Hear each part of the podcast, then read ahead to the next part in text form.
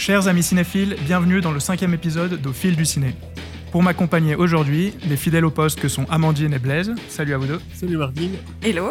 Mais également Anthony qui est de retour parmi nous et qui d'ailleurs entre-temps est devenu rédacteur en chef de la revue Cinéfeuille. Salut Anthony. Salut. Mais ce n'est pas tout, nous accueillons une cinquième personne et qui plus est une nouvelle voix puisque Noé est aussi parmi nous. Noé, tu es aussi rédacteur à Cinéfeuille, bienvenue à toi et j'espère que tu vas bien. Merci beaucoup, ouais, ça va. Comme d'habitude, petit rappel pour vous dire que vous pouvez suivre Cinéfeuille sur Instagram, Twitter ou Facebook, ou encore mieux, vous abonner à la revue. Vous trouverez tous les liens nécessaires en description de cet épisode. Qui dit 5 personnes autour de la table dit programme chargé, avec au menu le nouveau tourbillon de Gaspard Noé, des vampires insipides, des fantaisies japonaises, une cour de récré sans pitié et un cinéaste israélien. Attaquons donc sans plus attendre avec le premier film. La, la vie est un rêve, non? La vie est un rêve dans un rêve. On est bien peu de choses, et mon ami la rose me l'a dit ce matin. Pourquoi tu es parti Où est-ce que tu suis J'ai été chercher partout, par tous les quartiers. de rosée. Je me suis La vie est une courte fête qui sera vite oubliée. Tel est le synopsis de Vortex, le dernier film de Gaspard Noé. À l'instar de ce résumé, je vais faire court et me tourner vers Blaise. Alors, ça parle de quoi Vortex? La fugacité de la vie, un peu comme euh, toute la filmographie de Gaspard Noé. On retient souvent euh, Gaspard Noé pour ses effets et, ses scandales qu'il provoque euh, lors de ses projections à Cannes. Je pense notamment à Irréversible. Mais derrière, euh, derrière cette fureur se cachent en fait toujours les mêmes obsessions d'un cinéaste qui n'a cessé euh, au long de sa filmographie d'essayer de, rendre compte de cette euh, parenthèse euh, infiniment courte qu'est l'existence sur Terre. Et bon, alors dans Vortex, c'est clairement la mort qu'il met en scène. Deux morts, pour être précis. Il y a la mort du corps et la mort de l'esprit, qui est littéralement représentée par deux écrans euh, avec l'usage d'un split screen, c'est-à-dire que l'écran se sépare en deux euh, pour suivre deux personnages euh, en fin en fin de vie. C'est un couple interprété par Dario Argento et Françoise Lebrun. L'un est malade du cœur, l'autre est malade de, de l'esprit. Elle a des démences, vraisemblablement Alzheimer. Et euh, on suit les, ouais, les dernières semaines de, de ce couple et on les suit jusqu'à la fin, euh, en parallèle avec ces deux écrans euh, euh, simultanément. Voilà, moi j'ai trouvé ce film euh, réussi comme comme souvent chez Gaspard Noé, c'est un un réalisateur que j'aime bien, que je trouve souvent très sincère dans sa démarche. À mon avis, sur lequel on se méprend, parce que, comme je le disais en intro, on retient vraiment ses effets, et on, pense que c'est quelqu'un qui veut frapper, choquer. Je pense que ça fait effectivement partie un peu de son personnage pour euh, vendre un peu ses projets. Mais par contre, euh, c'est pas du tout le, message euh, qui sort. Et dans Vortex, on a lu que c'était le film de la maturité, qui était beaucoup plus sobre, alors que finalement, c'est tout à fait euh, les, mêmes effets, les mêmes essais aussi, parce qu'il essaye souvent, il est assez expérimentateur dans sa manière de, de, de mettre en scène. Là, vraiment, le, le split screen, donc de mettre simultanément sous nos yeux cette, euh, cette mort de, de l'esprit et, du corps, euh, je trouvais que ça, ça marchait bien. Par rapport à, à d'habitude, effectivement, c'est peut-être moins trash, quoique euh, il y a quelques séquences quand même assez euh, qui, qui, qui tâchent un peu la rétine, mais c'est un peu moins trash, c'est peut-être un peu plus lent, plus posé, mais là encore, quoique, si je me rappelle, Enter the Void, c'était aussi assez long, euh, posé et euh, parfois même euh, méditatif. Et moi, je trouve qu'il voilà, il est fidèle à lui-même. Il, euh, présente euh, cette fugacité euh, sous un autre point de vue, et c'est très réussi. Et tu parles de la justement que c'est peut-être moins trash, c'est peut-être moins trash dans la forme, mais dans le fond, ça l'est tout autant. D'après moi, c'est vrai que ce, ce- ce- cette forme qui est vachement plus lente, plus posée par rapport à en tout cas les films que j'ai pu voir de, de Gaspard Noé. Et voilà, ce côté trash dans la forme est quand même absent, mais on retrouve ce, ce message qui, a- qui est d'une violence assez assez grande finalement. Et puis c'est vrai que bah, tu compares à à Irréversible, c'est c'est rigolo parce que j'ai eu la chance de voir le film à Cannes lors d'une séance de, de, minuit et je pense que tout le monde était crevé et tout, mais il y a quand même eu une espèce de, ouais, de, de tension, enfin quelque chose qui s'est créé. Alors peut-être aussi, voilà, c'est tout ce qui va autour. D'ailleurs, je l'ai pas revu depuis et il faudrait donc euh, j'en ai, un, comment un souvenir assez assez lointain.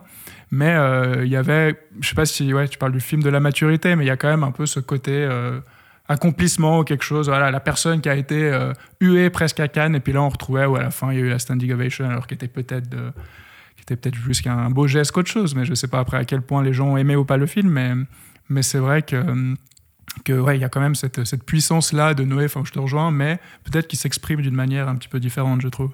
Ça s'exprime formellement un peu de manière différente, mais dans le fond, pour moi, irréversible et vortex, ça parle exactement de la même chose, c'est-à-dire comment des, enfin, comment on meurt. Euh, mais pas de la même façon, c'est pas de la même façon, mais c'est vraiment comment on meurt, à quoi ça tient et euh, qu'est-ce qu'on garde de nous. Euh, qu'est-ce qu'on garde de nous après, après ce passage sur Terre Et formellement, le split screen, ce qui m'a, ce qui m'a marqué, c'est que je trouve c'est l'accomplissement de quelque chose qu'on n'avait pas vu venir.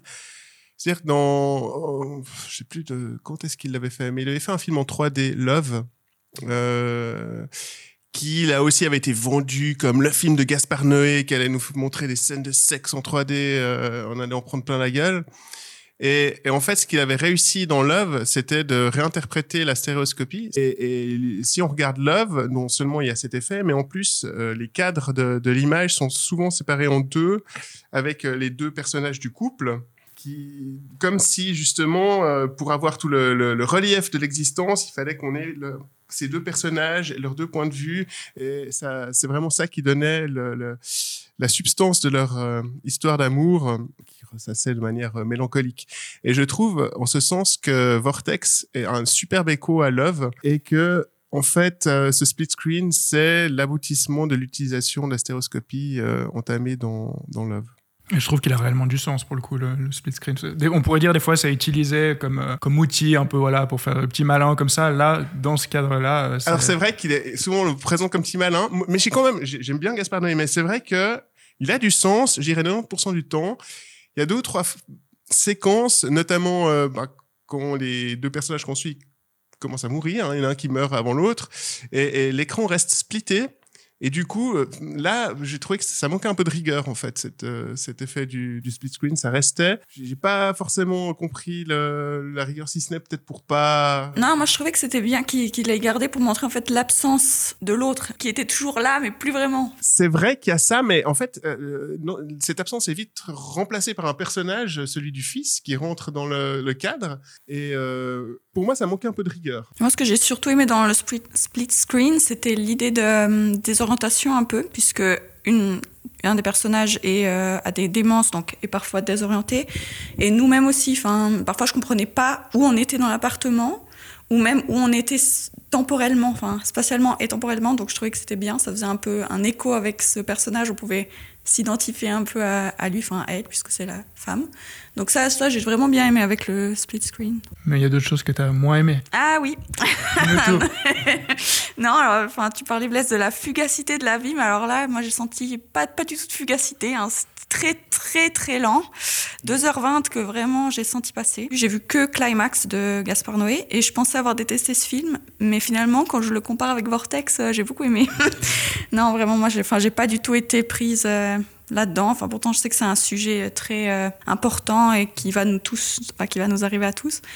Mais j'ai pas du tout été prise. Pourtant, j'ai adoré le début, euh, la citation du début. Je sais plus exactement ce que c'est, mais c'est à tous ceux dont le cerveau se décomposera avant le cœur. Ouais. Alors ça, c'était très beau. Je me suis dit ah, ça part bien, mais. Euh... Alors, Amandine, sache que je compte transcender ma condition d'être humain et ne pas subir le même sort que les personnages.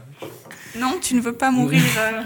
pas comme ça. Non, mais non, blague mise à part, euh, je, je, rebondis sur ce que tu disais, Blaise. Euh, ce que tu appelles faire le malin, finalement, chez, chez Noé, c'est euh, ce maniérisme qui se retrouve déjà dans Irréversible. Pour moi, c'est son meilleur. Euh, pourquoi? Je pense que c'est son meilleur parce qu'il est déjà maniériste dans Irréversible. Hein, la fameuse scène du explosage de crâne est très maniériste. Mais en plus de ça, il y avait un véritable travail sur la narration qui, je pense, était indépendant en fait de tout l'aspect strictement formel. Et moi, j'ai la peine avec euh, l'excès de confiance dans la forme qu'il y a souvent chez euh, Gaspard Noé, qui parfois oublie de raconter une histoire. Parce que si je voulais être méchant, finalement, Vortex, c'est c'est Amour d'Anneke en split screen. Et quelle différence entre les deux? J'aurais dû mettre ça comme tagline. Ben oui, non mais on peut se demander où s'arrête l'hommage et où commence le plagiat. Le, final n'est pas le même, évidemment, puisque dans Amour, l'un des personnages n'est pas dément, mais euh, le, disons, le cadre parisien, etc.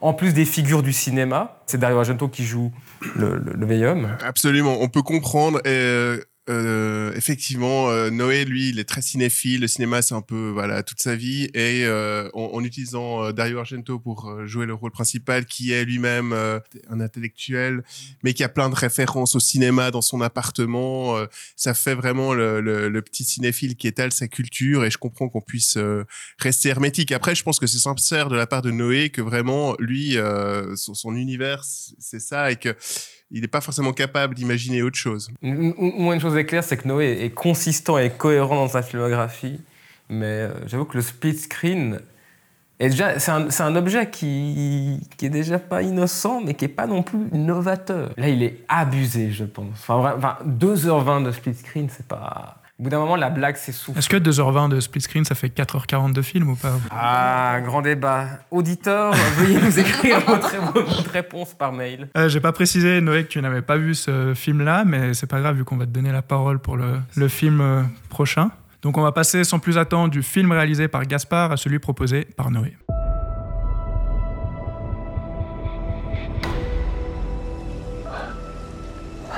You need a doctor? I am a doctor. I should have died years ago. People all over the world have my disease. I'm here to find a cure. We have to push the boundaries, take the risks. If you're gonna run, do it now. Morbius est la dernière Marvelerie issue du Sony Spider-Man Universe. Jared Leto y incarne le docteur Morbius atteint d'une rare maladie sanguine. Alors qu'il pense avoir trouvé un remède à sa pathologie grâce à un sérum à base de sang de chauve-souris, des conséquences inattendues vont survenir. Noé, ça pourrait paraître pour un bisutage vu que c'est toi qui vas parler de ce film et puis que c'est la première fois que tu viens, mais c'est bel et bien toi qui l'as choisi. Du coup, dis-nous tout, pourquoi ce choix? Alors, euh, pourquoi ce choix? Non, c'est vrai que ça, fait un peu bizarre de parler de Morbus juste après euh, avoir entendu parler euh, de Gaspard Noé, de la fugacité de l'existence, choses comme ça, parce qu'on est dans toute autre chose avec Morbius. Euh, on est dans un blockbuster, euh, j'allais dire un blockbuster très classique, mais oui et non, parce que c'est vraiment le, bas du panier euh, des blockbusters type film de super-héros. On parle de, vampires, mais on est assez loin des, du Dracula de Coppola ou des films de la, de la des années 50. On est vraiment sur une espèce de relecture de, la figure du vampire à la sauce, non pas euh, Marvel uniquement, mais euh, à la sauce de l'écurie euh, Marvel-Sony, qui a déjà commis récemment Venom et Venom 2. Que, franchement, après avoir vu Venom 2, je pensais que c'était difficile de faire pire, et je pense qu'avec Morbus, ça a été le cas, ce qui est assez impressionnant.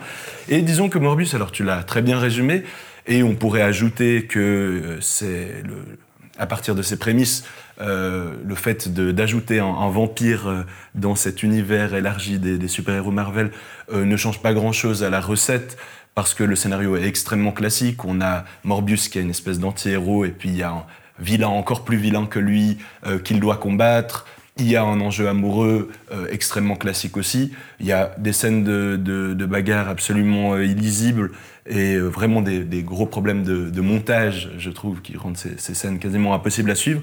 Aussi une espèce d'avalanche euh, d'effets visuels relativement douteux. Et euh, disons, si je devais analyser ce film, ce serait pas du tout en termes de choix esthétiques, même si on pourrait revenir dessus si ça vous intéresse, mais c'est plutôt de se rendre compte que, enfin, c'est plutôt un aspect économique. C'est qu'on est dans un film qui euh, est produit par deux maisons de production, donc euh, Sony et, Marvel, qui ont une espèce d'accord qui tournait à la base autour de Spider-Man qui appartenait euh, à Sony, que Marvel voulait intégrer à son univers euh, cinématique euh, élargi. Et donc, il y a eu une espèce d'accord et Sony essaye de surfer sur cette vague des films Marvel. Moi, je précise aussi que je suis un, amateur hein, des, films Marvel. Je suis pas du tout. Je, suis assez client de, de cette logique, de l'humour de ces films j'irai pas jusqu'à dire de leur esthétique, mais disons en tout cas, je me fais facilement prendre et j'ai assez suivi euh, cet univers euh, les dix dernières années.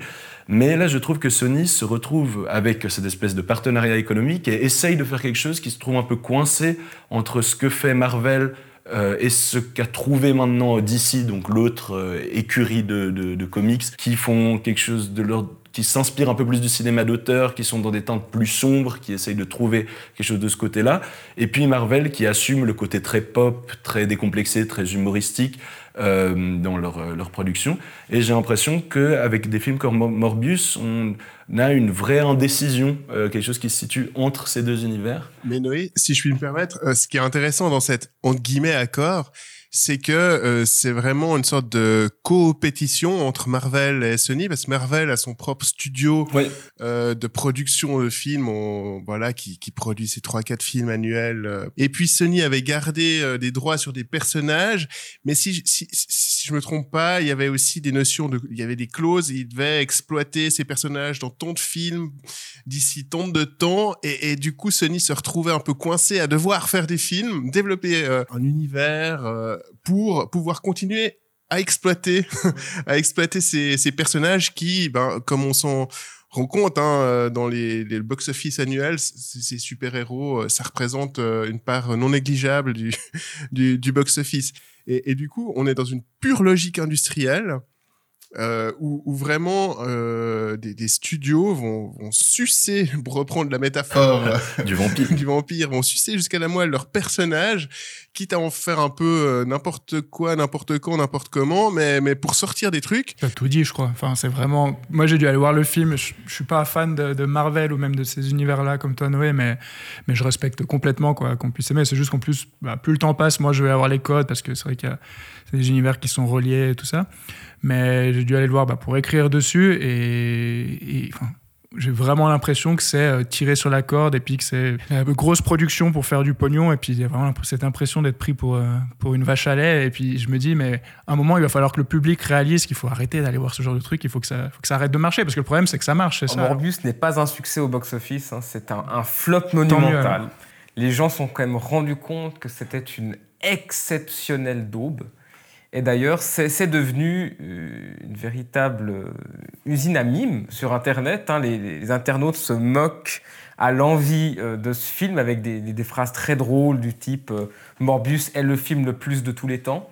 À partir de ce schéma-là, du coup, ils, ils font que de dire des choses vaines et vides sur ce film qui est lui-même très vide. Les gens se sont rendus compte qu'en fait, Morbius était quand même un horrible film et d'une certaine manière, il a trouvé un public. Alors, je ne pense pas de la manière dont, auraient souhaité les studios, mais c'est vrai qu'il a une, une certaine notoriété en ligne pour être l'un des pires films de super-héros. Euh, d'ailleurs, j'applaudis la performance de Jared Leto, qui est capable d'être à la fois euh, dans le pire film Marvel, avec euh, Morbius et puis le pire film de je sais plus qui mais pour DC, DC pour ah, Suicide Squad pour Suicide Squad exactement. Donc bravo Jared qui, je pense, a fait du méthode acting pendant des années pour jouer aussi mal. Bravo à lui. C'est vrai que c'est un, point sur lequel on peut, on peut revenir. La carrière de la carrière de Jared Je pense que ça, ça, mériterait un podcast.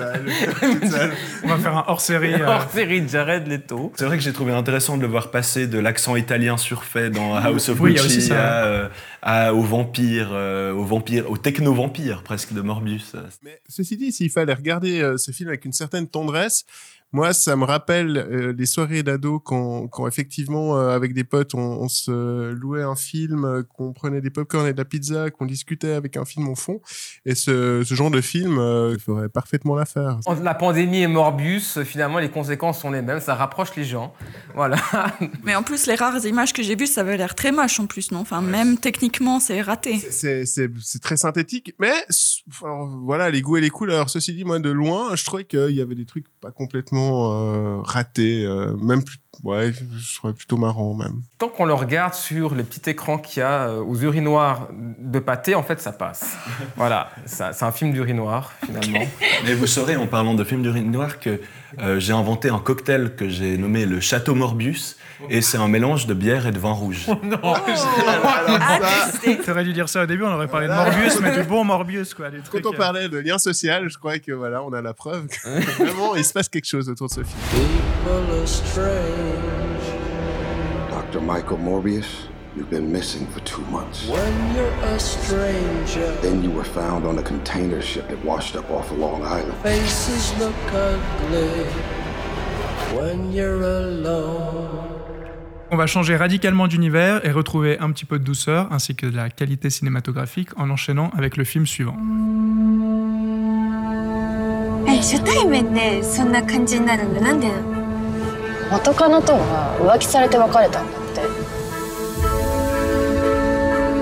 浮気されて別れたんだって浮気されたのも一度どころじゃないと Conte du hasard et autres fantaisies est un film de Ryosuke Hamaguchi, également réalisateur du récent Drive My Car, prix du scénario l'année dernière à Cannes. Un triangle amoureux inattendu, une tentative de séduction qui tourne mal et une rencontre née d'un malentendu sont les trois récits successifs qui composent l'œuvre du réalisateur japonais. Inspiré par Eric Romer et initialement prévu pour être composé de sept épisodes, le film nous a été proposé par Amandine. Donc Amandine, pourquoi ce choix? J'ai proposé ce film parce que j'adore et c'est pas du tout le genre de film que j'ai l'habitude de voir. Donc euh, j'étais étonnée d'avoir euh, autant aimé. Puisque à la base, j'aime quand même les films où il se passe des choses. Et là, il se passe fondamentalement pas énormément de choses. C'est surtout euh, des gens qui discutent à 80%. Mais c'est vraiment très émouvant et très captivant finalement. Et hum, j'étais aussi intriguée par le titre, Conte du hasard et haute fantaisie. Je me disais, tiens, où est-ce que ça va nous emmener? Et c'est vrai que dans chacune des trois histoires, euh, il y a un petit effet de hasard ou de malchance euh, qui arrive soit au début, à la fin. Ça peut soit lancer l'histoire ou la conclure. Enfin, je trouvais intéressant de- d'essayer de trouver où est-ce que où était caché le hasard et la fantaisie dans ces histoires. Et euh, je trouvais que plus ça avançait, enfin, donc il y a trois histoires, plus on avançait dans les trois histoires, plus le brisement de cœur était euh, fort, tellement c'était triste. La dernière histoire, j'étais en pleurs. Euh, et il y avait un monsieur à côté de moi qui était dépité, mais moi, ça m'a vraiment, vraiment beaucoup touchée.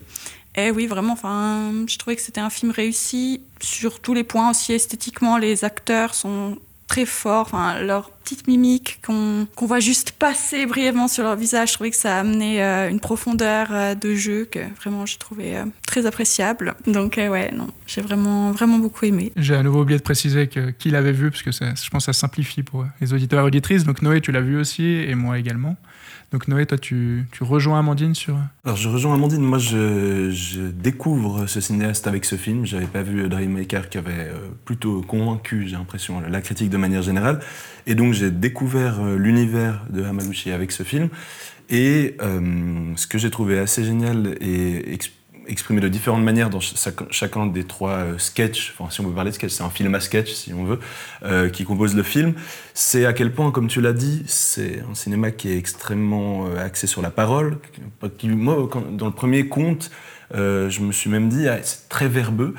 Et pourtant, tout l'enjeu réside dans le fait que les personnages parlent beaucoup, mais n'arrivent jamais vraiment à exprimer ce qu'ils ressentent, ce qu'ils veulent exprimer. Et c'est par, euh, d'une part, l'accumulation de paroles, de dialogues, que finalement on touche euh, parfois de très près, parfois de loin à ce qu'il y a au fond de- d'eux.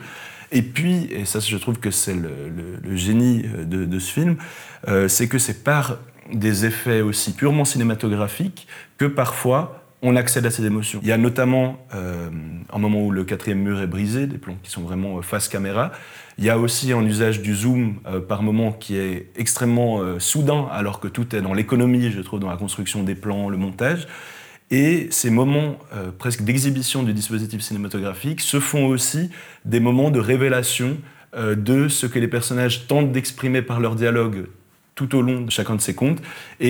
Comme, comme un, éclair, comme ça d'un coup, euh, on y accède par la combinaison euh, des effets cinématographiques, mais utilisé avec grande intelligence et grande parcimonie, et de la parole dans une logique presque psychanalytique même euh, des fois. Donc ouais, j'ai été assez euh, convaincu par ce film. Ouais, moi aussi. Je, je pense jusqu'à présent de cette année, c'est, je sais pas si c'est le meilleur film, en tout cas le plus beau que j'ai vu, celui qui m'a le plus euh, touché. Et j'avais vu euh, Drive My Car donc bah, l'année dernière, et j'avais déjà été subjugué par le film, tout simplement. Je crois que je l'avais mis dans mon top 10, je crois qu'il était numéro 2, donc autant dire que ça m'avait grandement marqué. Et en plus, c'est rigolo parce que les deux films sont un petit peu imbriqués, même je dis au niveau chronologique, parce que sauf erreur, il y a eu les deux premiers, les deux premières histoires ou les deux premiers segments là, donc de, de du hasard et autres fantasy qui ont été tournés. Ensuite, il y a Drive My Car qui a commencé, je ne sais pas pour quelle raison. Et puis à cause de la pandémie, il y a eu une pause dans Drive My Car, donc il a pu faire le troisième segment. Donc je trouve que c'est, très léger. Enfin, il y a une certaine douceur dans, la forme à nouveau, si on parle de fond et de forme, mais dans le fond, c'est très frontal. Ça parle de choses très intimes, très personnelles. Enfin, il y a vraiment ce côté-là. Et puis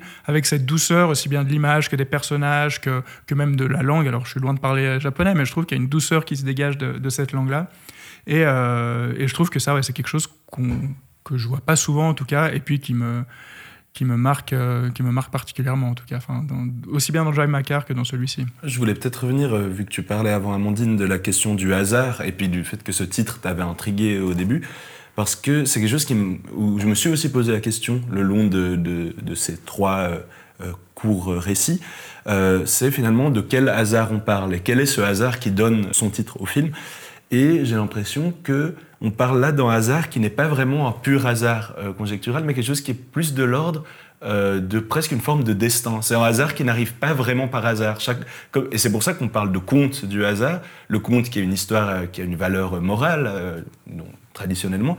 Là, on a quelque chose de l'ordre d'un hasard qui doit arriver pour permettre à ces personnages de se retrouver ou de trouver quelque chose en eux.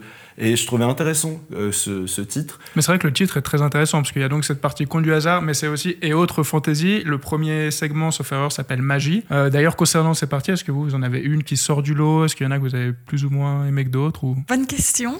Bah, je, je dirais, bon, ouais, là, comme j'ai dit, la troisième, c'est celle qui m'a le plus touchée, mais c'est peut-être pas ma préférée. Peut-être la deuxième, parce que je trouvais vraiment. Enfin, je voyais pas du tout où on allait arriver, mais euh, ça m'a vraiment emporté et j'étais vraiment presque comme dans. Enfin, il y avait du suspense, vraiment. Je trouvais que c'était peut-être ma préférée, même. Ouais, la plus aboutie, peut-être. Euh, la troisième partie m'a particulièrement touché. J'ai trouvé principalement en fait que le- les deux, alors toutes les actrices principalement dans ce film, plus que les acteurs je trouve, sont excellentes. Mais là, la rencontre de ces deux femmes euh, de, ouais, dans la quarantaine qui se croisent, qui pensent se connaître mais qui ne se connaissent pas, et dans l'interprétation de ce, de ce hasard destin euh, que- qui été proposé par ces deux actrices, euh, j'ai l'impression que ça faisait vraiment un bouquet final assez génial dans, le, dans, le, dans la, continuité des deux autres, et je crois que c'est le segment qui m'a le plus touché. Ouais. Ouais, moi je suis assez d'accord. Après, je trouve qu'il y a aussi un, quelque chose qui se construit au fur et à mesure. Donc, euh, c'est presque crescendo, mais est-ce que c'est parce qu'ils sont dans cet ordre-là ou si d'un coup on a inversé l'ordre? Mais c'est un peu des fois ce qu'on pourrait reprocher à ces films à sketch, comme tu l'as dit, Noé, mais euh, le fait qu'il y en ait qui soient supérieurs aux autres. Ou, euh, mais là, je trouve qu'il y a quand même une homogénéité malgré le fait qu'il y ait trois segments. En plus, il devait y en avoir sept, donc euh, on aimerait voir les, les quatre autres tant qu'à faire. On ne sait pas si c'est prévu.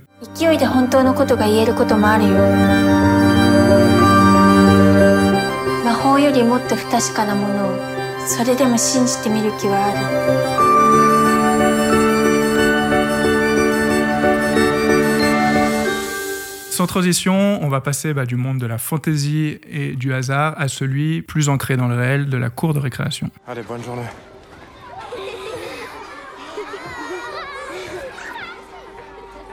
Je veux rester avec toi.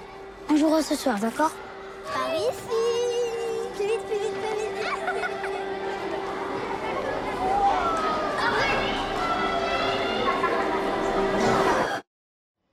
Pourquoi ils font ça? Je sais pas. Un monde est le premier long métrage de Laura Vandel. À hauteur d'enfant, on y suit la rentrée à l'école primaire de Nora. Confrontée au harcèlement dont Abel, son frère aîné, est victime, l'enfant est tiraillé et se retrouve dans un terrible conflit de loyauté. Donc on a tous vu Un monde sauf Noé, et c'est moi qui ai décidé d'en parler. Euh, premièrement, bah parce qu'en fait, ce concept, donc comme je l'ai dit euh, au préalable, de, filmer à hauteur d'enfant, en fait, c'est vraiment concrètement la caméra qui est, placée euh, voilà, au niveau des, épaules des enfants. Donc on est vraiment tout du long du film à ce, niveau-là, et je trouve que malgré le fait que l'idée peut paraître assez simple, ça marche quand même assez bien. En tout cas, dans le concept qui, qui, se voudrait immersif, et puis je trouve qu'on est vraiment... Immergé dans cette cour de récréation puisque puisque c'est de ça qu'on parle et puis que le, gros du sujet, c'est quand même le, le- le harcèlement de donc, Abel, qui est le frère de cette, de cette Nora, qui euh, ne voit pas tout, comme nous on ne voit pas tout, qui entend beaucoup de choses. Il y a vraiment presque une cacophonie, mais qui est liée à la cour de récréation. Donc euh, je trouve encore une fois qui est très, euh, qui est très cohérente. Et je trouve que le spectateur est vraiment bien mis dans, dans ce rôle-là. Enfin, en tout cas dans cette position-là. Donc je trouve que ça, que ça fonctionne assez bien. Et je trouve que aussi où c'est intéressant, où euh, beaucoup de films se seraient peut-être placés du côté de la victime ou du côté du bourreau. Là, à nouveau, on est du côté euh, de Nora qui est finalement témoin de, des harcèlements que subit son frère. Et finalement, et là je reprends un petit peu ce que la réalisatrice euh, a dit en interview, et je trouve que c'est assez juste, c'est- je me reconnais en quelque sorte là-dedans, c'est que nous, spectateurs, bah, on est inévitablement témoins, puisque même si on assiste aux scènes, on ne peut pas faire grand-chose. Je trouve que c'est assez intelligent de nous mettre dans cette euh, position-là. Et ce qui fait que euh, on s'identifie au personnage de Nora qui a une part d'impuissance, qui est hésitante entre parler à son père et donc au père d'Abel, donc son frère, et euh, ne rien dire comme son frère lui conseille. Il y a également bah, les, professeurs qui sont là, mais on voit aussi que les adultes, de manière générale, sont presque mis de côté à certains points. Et je trouve qu'ils sont, sont parfois impuissants et on le ressent bien. Et en fait, quand les professeurs arrivent, euh, c'est quand elle se met au niveau de Nora. Donc elle s'agenouille, elle lui parle, elle communique un petit peu avec elle. Donc je trouve qu'il y a une vraie cohérence, en tout cas, de réalisation là-dedans. Et un point fort du, film, à mon goût en tout cas, c'est qu'il est très resserré sur lui-même. Il dure 1h12. Et, et finalement, je trouve que c'est d'autant plus impactant le fait d'avoir quelque chose euh, au-delà presque des standards qu'on voit maintenant, où il y a, on a au moins euh, voilà, une heure voire deux de, de film, voire beaucoup plus. Et peut-être pour finir, un dernier point aussi, c'est qu'il n'y a aucune musique dans le film, ou en tout cas même aucun son euh, extra-diégétique, comme on les appelle, donc ils viennent de l'extérieur. C'est vraiment que ces sons de la, de, de la cour de récré, des enfants qui se chamaillent, qui jouent, des professeurs qui les rappellent à l'ordre. Donc voilà, je trouve en tout cas qu'il y a une vraie cohérence avec un propos qui est évidemment fort et puis un sujet qui est, qui est important puisque ça parle de harcèlement scolaire. Donc euh, voilà, les raisons en tout cas principales pour lesquelles j'ai aimé ce film. Après, je sais que euh, donc euh, Blaise et Anthony qui l'ont vu également sont un peu plus sceptiques. Je sais pas si Blaise, tu veux embrayer Sceptique, non, je te rejoins. En tout cas, par rapport, on a beaucoup parlé de maniérisme durant ce podcast, c'est qu'effectivement, là aussi, on se retrouve vraiment avec un dispositif, une réalisation, comme tu l'as dit, qui est très maîtrisée et qui tient un peu de, de l'effet, mais, mais qui marche parce que c'est du maniérisme qui raconte, hein, autant pour un monde que pour Vortex. Moi, ça me dérange pas quand on fait du maniérisme au cinéma, si c'est pour raconter quelque chose par le dispositif ou l'effet euh, du, cinéma.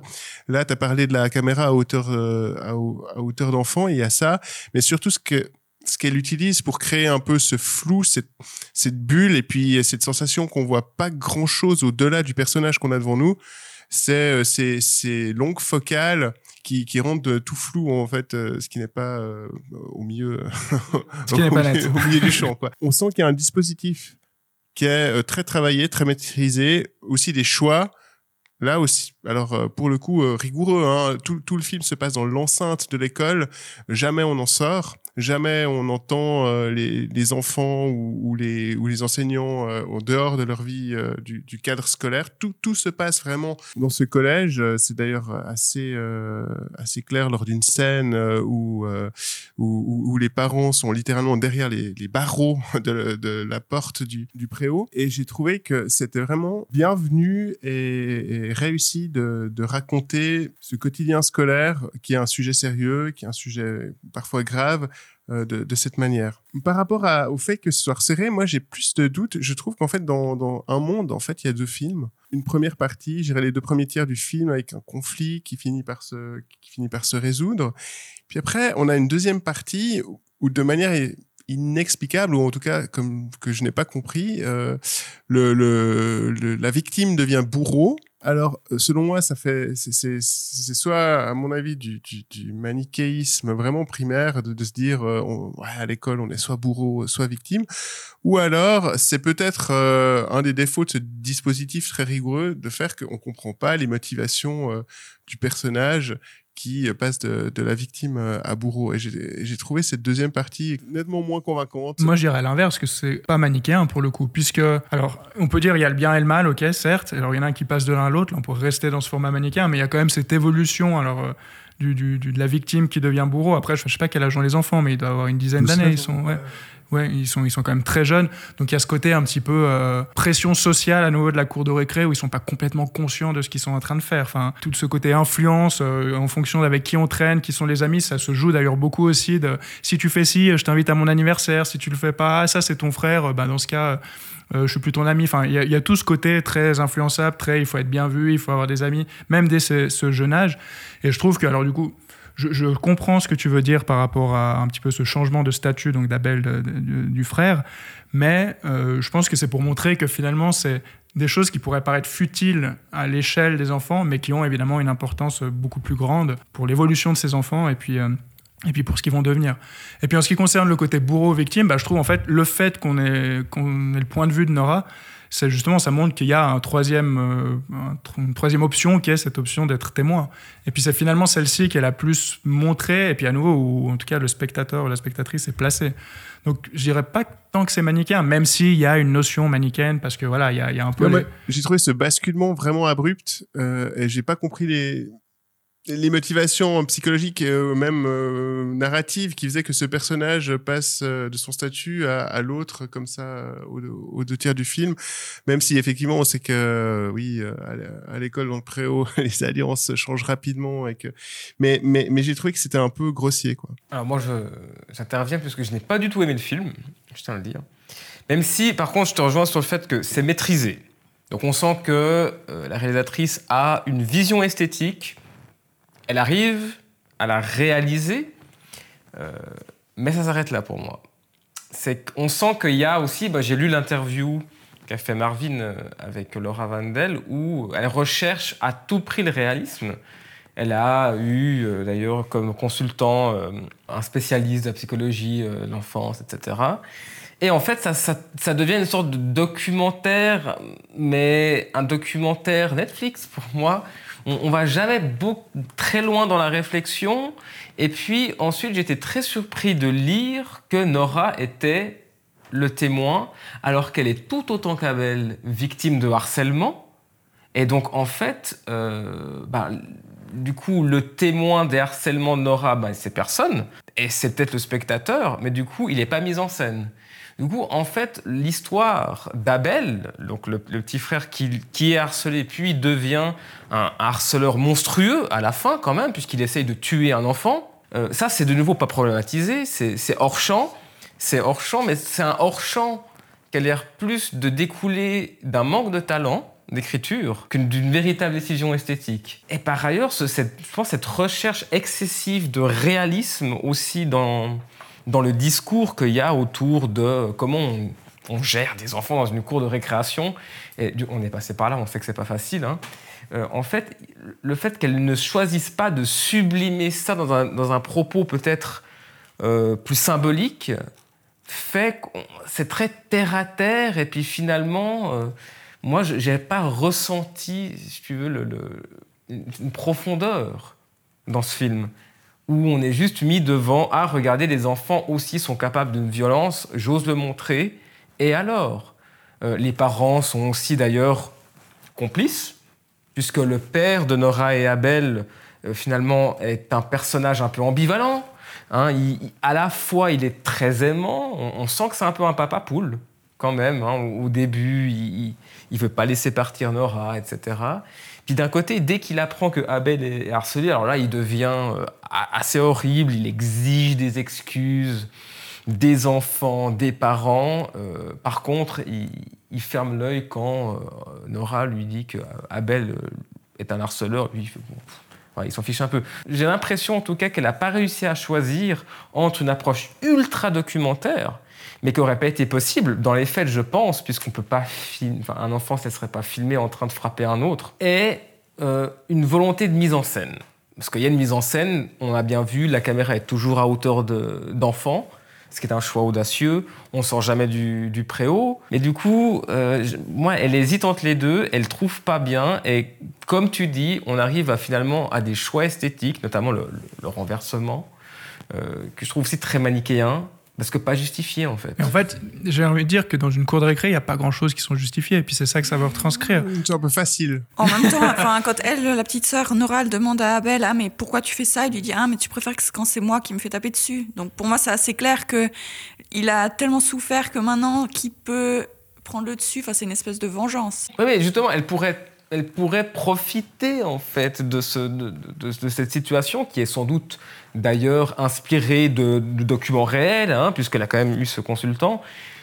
Mais elle en fait rien, elle le donne comme, si c'était la réalité brute et méchante. Et, euh, Mais comme tu dis, c'est très manichéen finalement. C'est oh regardez les méchants, enfin les enfants, les enfants ils sont soit gentils et ils se donnent euh, des, des cadeaux, ils se donnent le goûter, soit c'est des horribles êtres humains qui se frappent dessus sans raison. Et il n'y a pas d'entre-deux dans le film. Ah, Nora, quand même, hein. Bah oui, parce que elle a pas envie que son frère se fasse taper, mais en même temps, si c'est si elle empathie, elle va fermer aussi un peu les yeux, dire c'est pas mon frère, ou bien je vois pas qu'il se fait mettre dans la poubelle. Elle est quand même assez en grise, je trouve.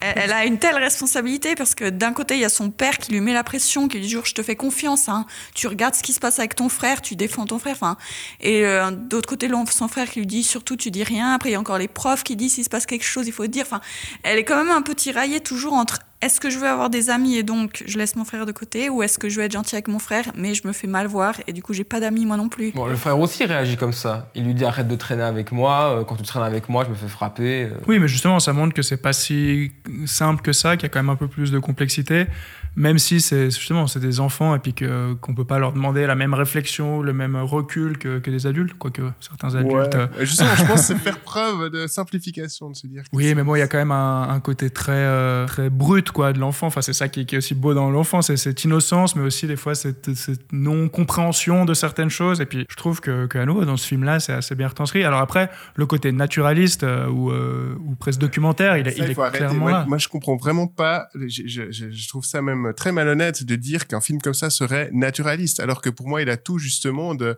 Et on a parlé de manière et de maniérisme. Il a, vraiment. C'est un film de mise en scène. Alors peut-être qu'il recherche une immersion. C'est un film très immersif dans ce monde de, de l'enfance euh, à l'école, ce milieu scolaire. Mais, mais de, de de se réclamer de, de faire quelque chose de réaliste ou naturaliste, alors que pour moi, justement, un monde, ce qui fait sa force, c'est plutôt à quel point il arrive à, à, à transcender la réalité pour, pour, créer son, pour créer ce monde. Je trouve ça un peu, je trouve ça un peu malhonnête.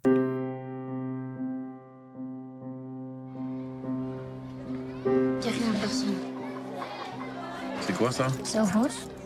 Mais j'ai marqué du but. Mais de quoi je me rends Qu'est-ce que tu viens de dire? Je veux t'aider? J'ai rien demandé. Va-t'en.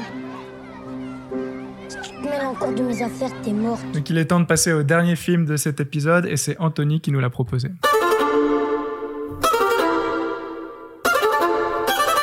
מה שתראו הכל היה באמת.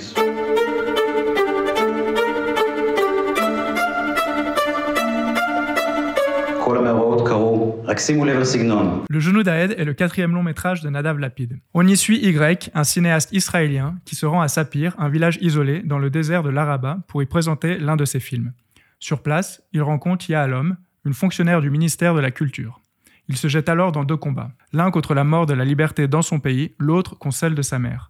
On est donc trois à avoir vu le film, donc il y a Noé, Anthony et moi, mais c'est toi Anthony qui l'a proposé. Dis-nous pourquoi tu as choisi le genou d'Aed. J'ai choisi le genou d'Aed aussi parce que tu m'avais dit, Marvin, que toi, tu ne l'avais pas aimé. Donc tu as eu des problèmes avec.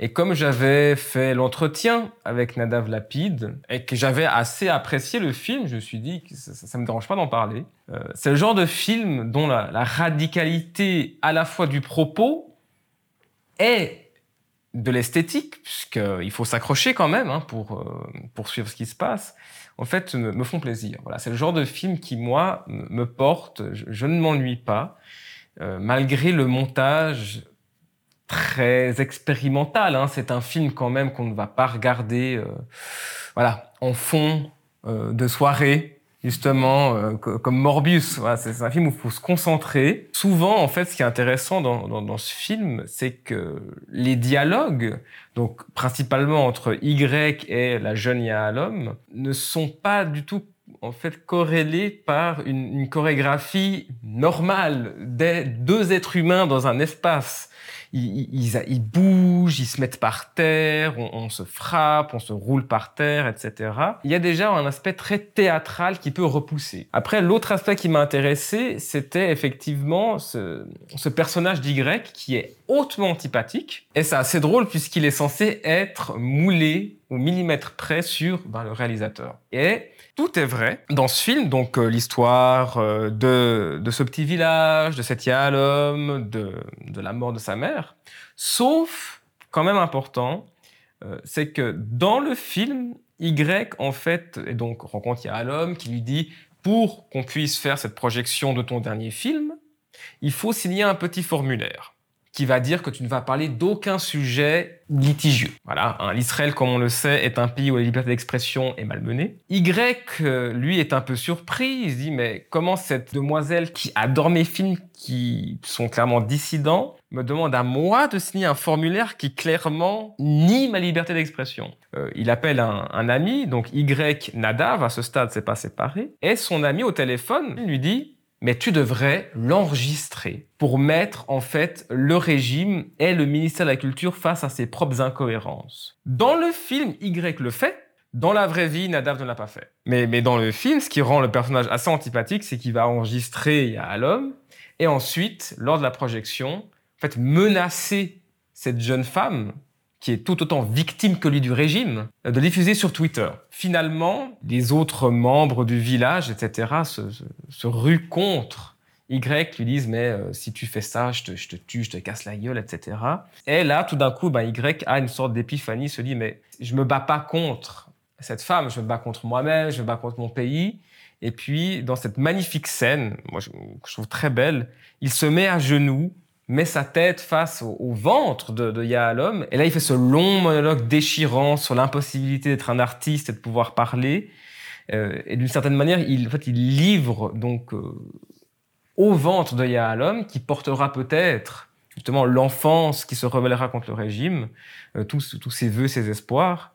Et puis, il quitte finalement Israël, le pays, vaincu, à la fois dans le deuil de sa patrie, est dans le deuil de sa mère qui, qui, va décéder. Et ce film, moi, il m'a touché parce que je trouve que justement, il, il, utilise le cinéma pour transmettre un combat, à la fois dans le dialogue, mais aussi dans la forme, parce que la forme est très coup de poing, très expérimentale. Et euh, comme disait euh, Noé, qui, qui l'a aussi assez apprécié, on est un peu toujours mal à l'aise devant, mais c'est voulu. Oui, tout à fait. Moi, c'est quelque chose qui m'a. Enfin, c'est un film que j'ai que j'ai apprécié, mais en le regardant, je crois pas que je l'ai apprécié. C'est. J'étais toujours un peu balancé entre ce sentiment d'agacement face à ce personnage qui est, comme tu l'as dit, extrêmement antipathique, mais qui dans sa posture est extrêmement radicale et qui s'oppose à un régime euh, clairement euh, euh, mu par la, la censure et, et euh, qui muselle, disons, les, les artistes qui souhaitent être un soit peu euh, dissident. Donc il y a à la fois ce personnage avec lequel on a envie d'être en accord, mais qui nous est antipathique, et ce personnage de Yahalom face à, lui, qui représente une autre euh, vision. C'est un personnage euh, qui, d'une part, adore les films de ce Y, mais fait aussi tout pour créer une forme de, vie culturelle et de passage de l'art euh, au sein d'une région complètement désertique euh, de laquelle elle est issue.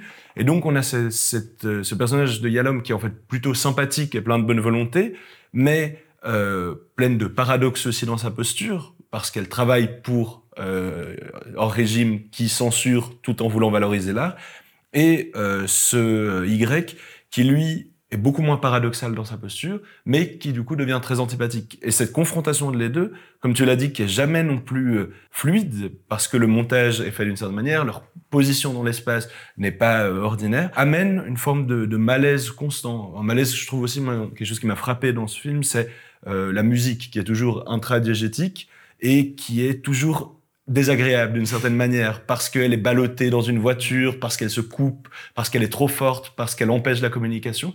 Et il y a vraiment quelque chose de très radical, non seulement dans le propos partie censure de, ce film, mais aussi dans cette forme qui dérange tout le temps, donc qui n'en fait pas forcément un moment euh, plaisant en permanence, agréable, mais qui invite à la réflexion. Après, je sais que, comme tu l'as aussi dit, Anthony, euh, Marvin, tu as beaucoup moins aimé ce film que, nous, donc ce serait aussi intéressant de t'entendre par rapport à ça. Ouais, alors je vais déjà commencer par quelque chose que j'ai plutôt bien aimé parce que tu l'as évoqué, c'est la musique. Et puis, petite anecdote, c'est rigolo parce que, étant donné que je travaille au City Club, et allez tous au City Club, un peu instant promo, j'ai projeté, enfin diffusé le film plusieurs fois où j'entendais que le son, et j'entendais toutes ces musiques, certaines qu'on connaît tous, d'autres un peu moins. Et puis je me posais toujours les questions, mais qu'est-ce qu'il peut y avoir comme scène avec ces musiques-là? Donc j'avais vraiment un réel intérêt. Et quand j'ai vu le film pour de vrai, enfin, ça m'a particulièrement marqué. Je te rejoins entièrement sur ce sur ce point-là. Après, je suis quand même également d'accord avec vous sur le, fond, sur le message du film, parce que évidemment, un, film qui se veut euh, dissident, qui veut dénoncer la, la, privation de liberté ou ce genre de choses, je, je, je le comprends et je, je suis complètement pour, évidemment.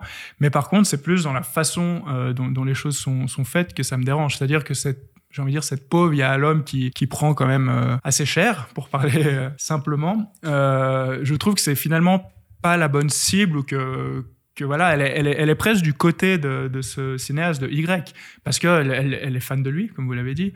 Elle, elle diffuse ses films, elle fait à son échelle tout ce qu'elle peut. Et en fait, le fait qu'il s'acharne contre elle spécifiquement, ça m'a voilà, ça m'a vraiment dérangé et puis ça m'a vraiment posé des ça m'a vraiment posé des problèmes à ce niveau-là. Et puis, il y a déjà ce côté antipathique de base, donc même avant toutes ces histoires de, ce personnage de Y, mais il était que renforcé. Et puis au final, je trouvais presque que ça desservait le, le message de se dire, bah, je m'acharne contre cette personne-là, alors qu'on a tous été confrontés à des situations euh, soit injustes, soit qui nous ont révoltés. Et puis on sait très bien que la personne qu'on a directement en face de nous, n'est pas la, directe responsable, même si elle fait partie du système, même si c'est voilà, c'est un pion certainement dans ce système-là, qu'elle incite à, signer ce formulaire. Mais finalement, est-ce qu'elle a vraiment le choix? Alors oui, certes, elle pourrait démissionner, mais on sait pas, on connaît pas tout son passif non plus. Donc voilà, c'est vraiment cette facette-là qui m'a qui m'a vraiment dérangé et que je trouvais presque parfois ouais, un peu euh, un peu injuste et, et déplacée en fait. Moi, je pense en tout cas le, le... l'homme est quand même assez rapidement sauvé dans, dans, dans, le film. En tout cas, moi, j'ai pas ressenti, en tout cas, qu'elle était une agente du mal. Que c'était plutôt, au contraire, elle est plutôt bien présentée. Mm -hmm. C'est que dans le discours de Y qui, lui, est présenté de manière très ridicule. On le voit faire des espèces de yoga minable dans son appartement, euh, torse nu, être sur Tinder à s'énerver pour chercher des, des plans d'un soir.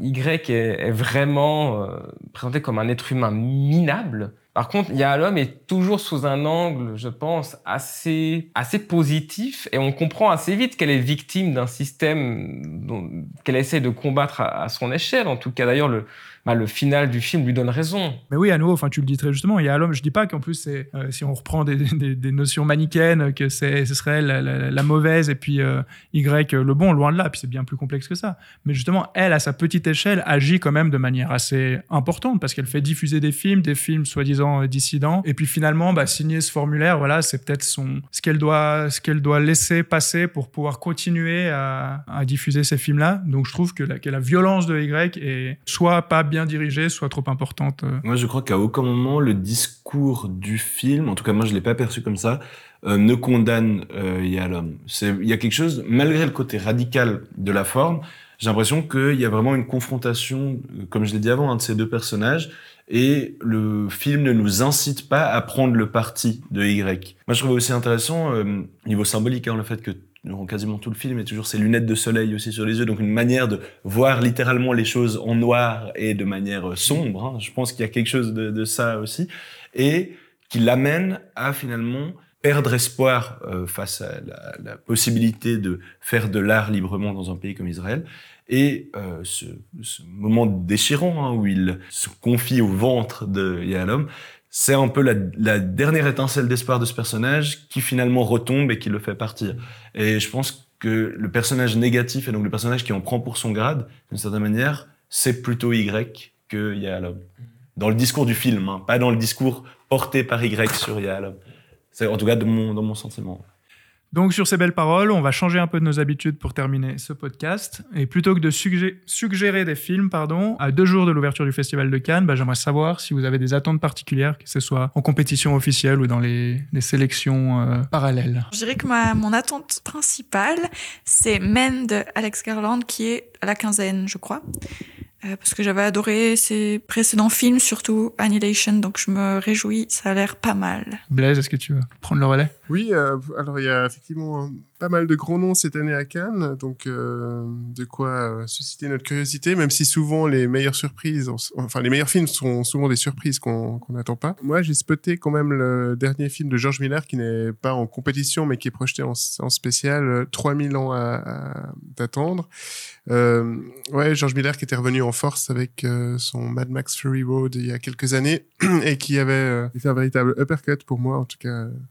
J'avais adoré et je suis très curieux de voir euh, comment euh, il, va continuer après ce, ce, ce Mad Max Fury Road. Moi, alors personnellement, euh, je suis assez d'accord avec toi sur le fait que souvent les, meilleurs films sont ceux qu'on n'attend pas. Et justement, j'ai presque eu, en voyant autant de grands noms dans cette sélection canoise, l'effet inverse de ce qui est escompté face à une, telle sélection, c'est que je me suis complètement désintéressé de la sélection canoise en me disant, bah, un peu comme la, palme de l'année passée, hein, avec Titan, où d'un coup, c'est ça.